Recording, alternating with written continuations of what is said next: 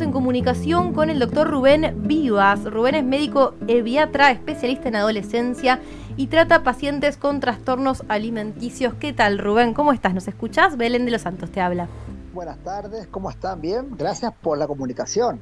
Queríamos conversar con vos porque en unos días es el Día Internacional de la Lucha contra los Trastornos de la Conducta Alimentaria. Y bueno, justamente como vos te desempeñás en, este ámbito, queríamos hacerte algunas preguntas al respecto, ¿no? Un poco para pensar la problemática, mm. pero también para concientizar, que es un poco la idea de, estas fechas, ¿no? Como para arrancar, te quería preguntar, ya que se trata un poquito de, difundir, eh, ¿cómo definirías vos el trastorno de conducta alimentaria? Bueno, como bien la palabra lo dice, es un trastorno, es, eh, el trastorno significa que algo está funcionando mal. Y en este caso no es que, no es que ellos no quieran comer, sino que eh, en, el, en, la conducta alimentaria, ¿qué significa? Que ellas, eh, las personas que tienen un trastorno en la conducta alimentaria significa que no hacen lo que deberían hacer, ¿no es cierto? Es decir, comer normalmente una porción normal y seis veces por día, que es lo que general, generalmente se indica como, como especialistas, eh, para comer bien, para no tener ningún trastorno, no saltear comidas. Y lo que hacen estas personas es, bueno, depende del trastorno. Si es una obesidad, por ejemplo, la, gente obesa, los chicos obesos, por ejemplo, tienen una conducta desbordada, ¿no es cierto? Para más. En cambio, las, eh, las personas que tienen anorexia, son más restrictivas, o sea, saltean comida, no hacen el desayuno, por ahí no, no hacen el almuerzo, comen una vez por día o a veces picotean nada más. Y las bulímicas, todo lo contrario, comen de todo y después van y se provocan el vómito. Entonces, va a depender obviamente de, qué tipo de trastorno tenga, ¿no es cierto? De cada, de, cada entidad nosológica, de cada enfermedad sería, del diagnóstico. Mm. Pero en realidad es esto, es un trastorno, es un conjunto de signos y síntomas que hacen que la persona no tenga una conducta alimentaria, podríamos decir, habitual. No, no quiero hablar de normalidad o anormalidad, quiero hablar de lo habitual, de lo sano. Claro. ¿Se entiende? Y, te quería preguntar, se entiende perfecto lo que estabas comentando, em, ¿afecta alguna población en particular, digamos? Sí, eh, los trastornos alimentarios de conducta alimentaria, eh, principalmente eh, principalmente el, órgano blanco son los adolescentes, ¿no es cierto? ¿Por qué motivo los adolescentes? Porque los adolescentes eh, quieren pertenecer quizás a un grupo, quieren estar esbeltos, quieren estar muy flacos, quieren lucir muy bien, y todo eso porque ellos están como, si se me, si se me permite la palabra, bombardeados, si, si bien es bélico, si bien es bélica esa, esa, esa ese concepto, pero en realidad están como permanentemente, están asediados por tanta... Eh, por tanto debes ser, ¿no es cierto? Tenés que ser alto, flaco, mm. eh, una onda, viste, espigada para ser elegante, esbelto y, exitoso. Entonces, obviamente, como ellos están, los adolescentes están eh, permanentemente con el espejo y queriendo verse bien y querer lucir, entonces a veces cuando no tienen el cuerpo que ellos desean, entonces se vuelven, se vuelven eh, se vuelve un trastorno para ellos, ¿está? Y, bueno, está lo, está lo, otro, la contraposición, que es de la obesidad, ¿no es cierto? Que también tiene sus causas. Mm. Hay, una, hay un grupo de personas reconocidas, por ejemplo, eh, voy a decir algunos de los nombres, eh, personas reconocidas más que nada en el mercado estadounidense, como Demi Lovato, Lady Gaga, Lindsay Lohan, actrices, cantantes, en algunos de los casos, y justamente dan un poco con esto que vos mencionabas de la figura del querer ser. Digo, personas muy jóvenes que están expuestas a muchísima, eh, eh, a muchísima exposición, valga la redundancia, em, y que esto eh, que vos mencionás se suele dar. Digo, ¿es complicado por lo general llegar a una persona que tome conciencia de esto? Digo, que diga como, sí, es verdad, tengo este problema, o por lo general hay técnicas que tal vez hacen que se pueda persuadir de alguna forma. Bueno, cuando el trastorno está instalado, cuando el trastorno está instalado, cuando viene al consultorio ya con el, con, el diagnóstico, eh, es muy difícil. Esto, perdón, ¿por qué ¿quién, lo, difícil? ¿quién lo diagnostica? Exactamente, para saber bien todo el este paso a paso. En este caso lo diagnostico yo como médico especialista en adolescentes. Perfecto. Entonces, eh, como es algo clínico y que también está, que también está afectada la psiquis, obviamente. Entonces es una enfermedad eh, eh, eh, psicosomática, ¿no es cierto? Porque afecta a la psiquis y al cuerpo. Entonces, y ahí por eso se trabaja en equipo también. pero, eh, pero como decías vos, los adolescentes están mirando a sus, entre comillas, a sus ídolos, ¿no es cierto? Mm. Y esos ídolos no comen, se drogan, que se, o sea, cometen un montón de cosas desfasadas y ellos, para ellos, es como toda una novedad y, bueno, si es, su ídolo quiere hacer eso y les perdonan todo, no ven la anormalidad, no ven la patología, ¿está? Entonces, obviamente que hacen una negación de todo eso, mm. pero básicamente el, diagnóstico se hace en el consultorio, porque bueno, vienen con trastornos visibles y los chicos y, generalmente las, las, personas anoréxicas no se ven, no se ven, no, no, no se sienten enfermas. Claro. Entonces es muy difícil revertir en un primer periodo. Por eso es una enfermedad eh, crónica y que, y que esto lleva tiempo, porque es como un sub y baja, ¿viste? Va, repuntan, caen, repuntan, caen, entonces hay que tener, eh, o sea, el control es dos, dos veces por mm. semana, generalmente depende del estado de la paciente, pero bueno, y revertir esto obviamente se revierte con la parte clínica y después también con la parte psicoemocional, porque generalmente todas, todas tienen un, el 100% tienen trastornos emocionales de alguna índole, causas familiares, causas ambientales, causas eh, eh, sociales, ¿no es cierto?, personales. Claro. Entonces, obviamente que cuesta, a veces cuesta. Sabes que te escuchaba y estaba pensando, ¿no?, que dentro de lo que es claramente un problema eh, médico, ¿no?, y que tiene que por eso ser abordado desde ese lugar, me imagino que que es claramente una problemática muy influenciada por, si se quiere, el, contexto social, ya sea como los estereotipos de belleza, las formas de consumo, bueno, lo que ha impactado las redes sociales, sobre todo en los adolescentes. Y me, daba cuenta que recién estabas hablando principalmente en femenino, ¿no? En las pacientes quería preguntarte si, si crees que, tiene una, incidencia mayor en, en, las mujeres y si crees que eso está relacionado con, bueno, una, una mayor presión, ¿no? De las mujeres por cumplir con esos estándares. Exactamente, lo has dicho. Eh, el, el, grosso de los pacientes, el, el 80%, 90%, es, eh, son, los trastornos alimentarios recaen en, en, las pacientes de sexo femenino, en las mujeres. Yo, eh, en estos 25 años que me dedico exclusivamente a adolescencia, solamente vi dos pacientes anoréxicos, dos pacientes masculinos, masculinos. Y después el resto de mis pacientes son todas de, de sexo femenino. ¿Pero por qué? Porque como lo has dicho vos, están, en, están en, una etapa en que tienen que verse bellas, esbeltas para pertenecer a determinado grupo social, determinado grupo de, amigas o amigos, eh, no, no, están, no están conforme con, con, la imagen que les devuelve el espejo, ellas se ven absolutamente distorsionadas, quizás están pesando 30 kilos, pero ellas creen que pesan 70, 80, se ven, tienen una, una, una imagen corporal distorsionada y eso es muy evidente.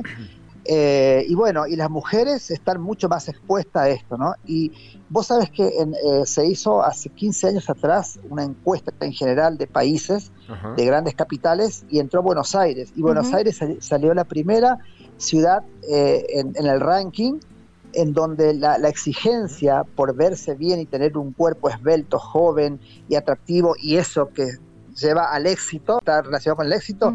Buenos Aires salió como la primera ciudad en el mundo de las grandes capitales eh, como, como exigente con, con, la imagen.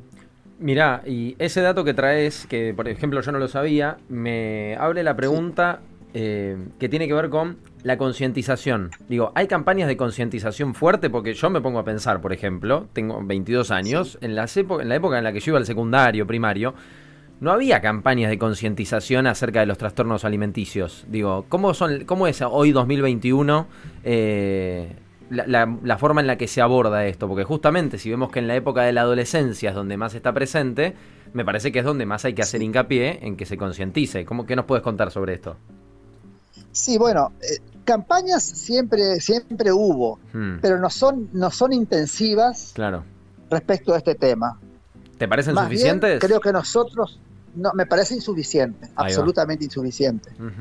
Lo que, y estoy hablando del país en general, porque yo fui referente de adolescencia mucho tiempo acá de Formosa para Buenos Aires eh, porque nos reuníamos, nos reunimos dos, dos veces o tres veces por año, todos los, los que hacemos adolescencia, nos reunimos eh, en Buenos Aires generalmente porque es el centro ahí de, todo. Hmm. Entonces, y, bueno, eh, la verdad que lo, que lo que hacemos nosotros como especialistas es hacer la consejería en el, en el, hospital o la consejería en la consulta. Preguntamos cómo comes, comes esto, comes aquello, entonces vamos viendo si la comida, la, si la alimentación que tienes completa, es suficiente o es adecuada, ¿no es cierto?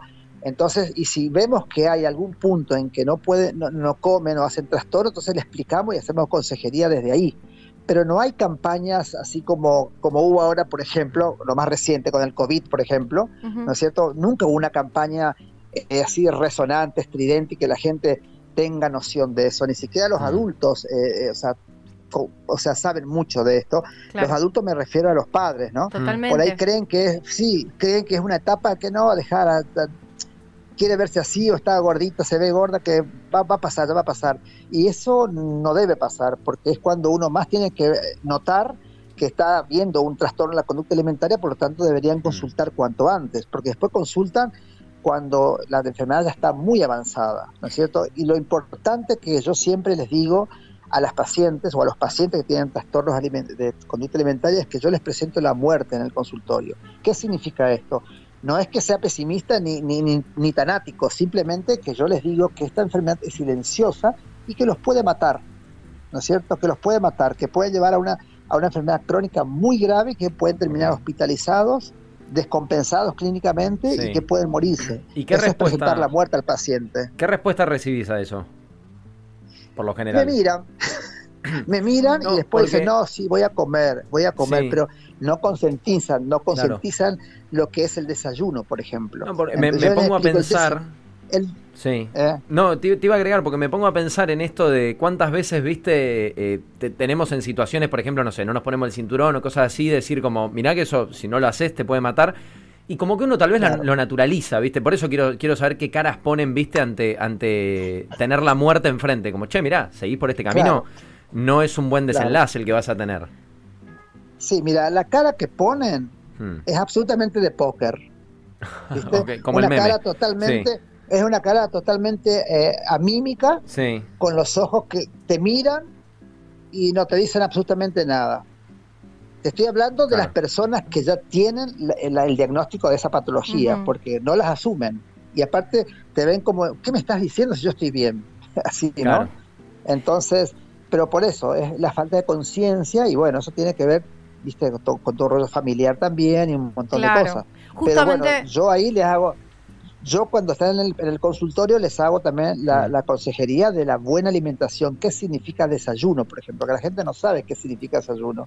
Le digo, hay que una de las comidas principales es el desayuno. ¿Por qué motivo? Le digo, porque venimos porque venimos de un ayuno de, de 10 horas, por lo menos, si uno se acuesta a las 10, 11, en toda la madrugada no comes porque estás durmiendo.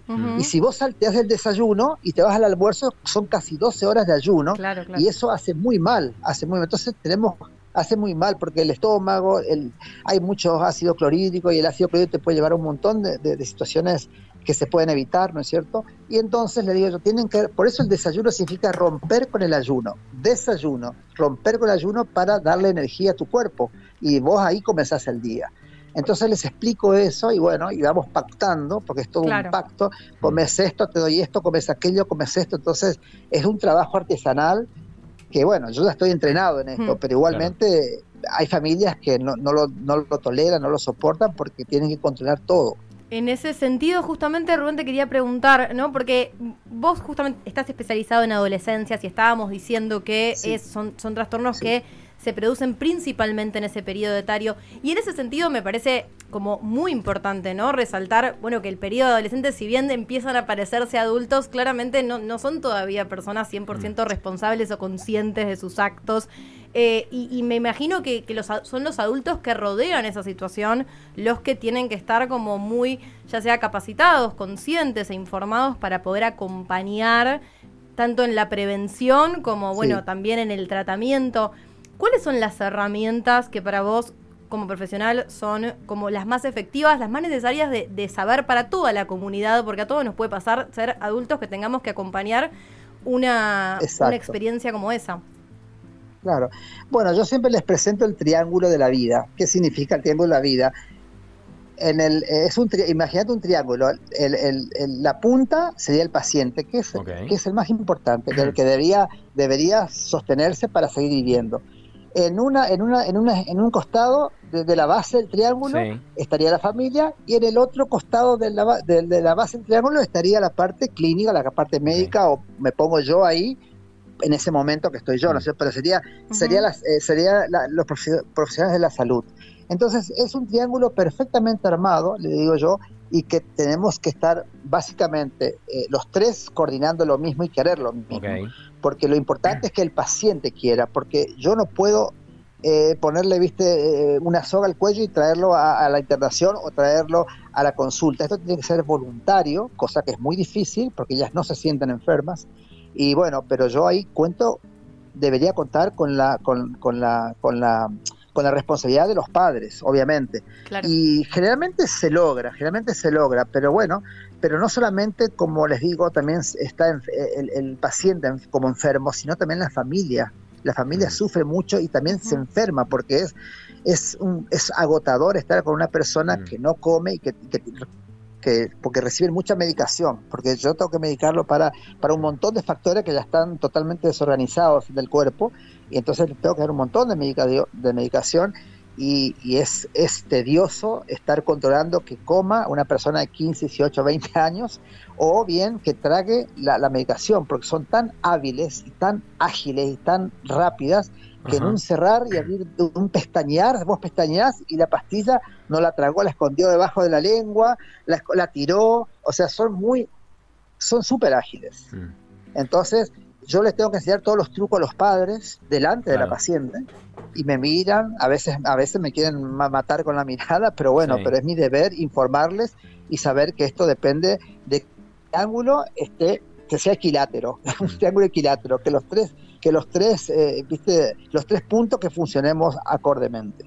Pero es difícil. La verdad que me parece muy interesante todo lo que estuvimos comentando. Eh, seguramente nos quedan algún par de, un par de temas afuera, pero obviamente me parece que sería propicio tal vez en algún otro momento volver a, conversar y obviamente, nada, volver a reiterar que ahora este 30 de noviembre se celebra el Día Internacional de la Lucha contra los Trastornos de la Conducta Alimentaria y aquí desde nuestro búnker en la Paternal eh, te agradecemos muchísimo por tu tiempo, esperando volver a hablar en otro momento pero cuando ustedes quieran, ya tienen, ya tienen el teléfono, mi teléfono, así que mm. cuando quieran, hablamos del tema que ustedes quieran dentro de mi especialidad. Así que agradecido, agradecido desde aquí, desde este norte.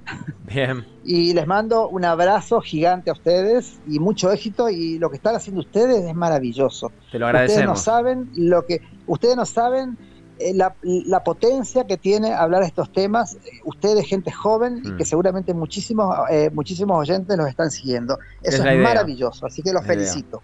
Te agradecemos muchísimo. Para quien se acaba de sumar, estábamos hablando con Rubén Vivas, él es médico eviatra, especialista en adolescencia, quien trata pacientes con trastornos alimenticios. Estereotipas por FM La Patriada.